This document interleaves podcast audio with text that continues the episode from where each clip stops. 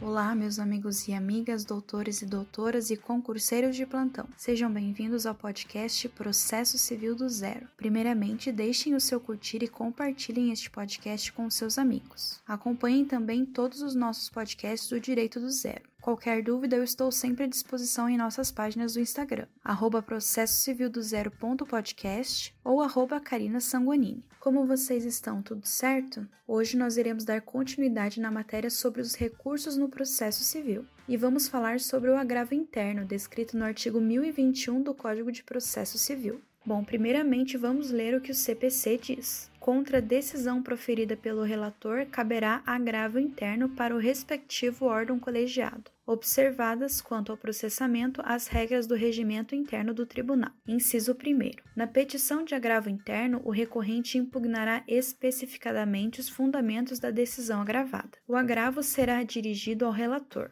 que intimará o agravado para manifestar-se sobre o recurso no prazo de 15 dias ao final do qual, não havendo retratação, o relator levá-lo-á a julgamento pelo órgão colegiado com inclusão em pauta. É vedado ao relator limitar-se à reprodução dos fundamentos da decisão agravada para julgar improcedente o agravo interno. Quando o agravo interno for declarado manifestamente inadmissível ou improcedente, o órgão colegiado em decisão fundamentada condenará o agravante a pagar ao agravado multa fixada entre 1 e 5% do valor atualizado da causa. A interposição de qualquer outro recurso está condicionada ao depósito prévio do valor da multa prevista no inciso 4, à exceção da Fazenda Pública e do beneficiário de gratuidade da Justiça, que farão o pagamento ao final. Portanto, pessoal, o agravo interno tem como objetivo impugnar as decisões proferidas pelo relator em tribunal, levando o recurso à decisão ao conhecimento do órgão colegiado competente, para que este se manifeste a favor ou contra. Qualquer que seja o conteúdo da decisão do relator,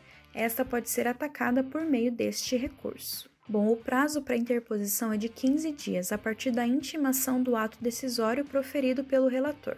Isso está descrito no artigo 1070 do CPC, onde diz o seguinte: é de 15 dias o prazo para interposição de qualquer agravo, previsto em lei ou em regimento interno de tribunal, contra a decisão de relator ou outra decisão unipessoal proferida em tribunal. Bom, após a interposição do agravo interno, pessoal, com a fundamentação correta, abre-se o prazo para que o agravado se manifeste em 15 dias. Caso não sejam oferecidas as contrarrazões, os autos serão conclusos, a fim de que o relator decida se mantém ou se retrata na decisão. Na hipótese de manter, o recurso será levado a julgamento com inclusão em pauta. O julgamento do agravo interno se faz pelo órgão colegiado integrado pelo prolator da decisão agravada. Não se admite o julgamento monocrático pelo relator, até porque tornaria o recurso inócuo. Na sessão de julgamento serão proferidos os votos iniciados pelo relator. Neste caso, então, o relator não pode limitar-se à reprodução dos fundamentos da decisão agravada para julgar improcedente o recurso. Caso o agravo interno seja declarado por unanimidade inadmissível ou improcedente, deverá o órgão colegiado em decisão fundamentada condenar o agravante a pagar agravado a multa,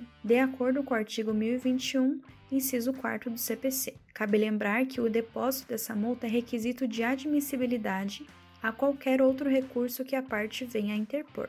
Então é isso, pessoal. Eu espero que vocês tenham gostado dessa aula e eu espero te ver no meu próximo podcast. Até logo!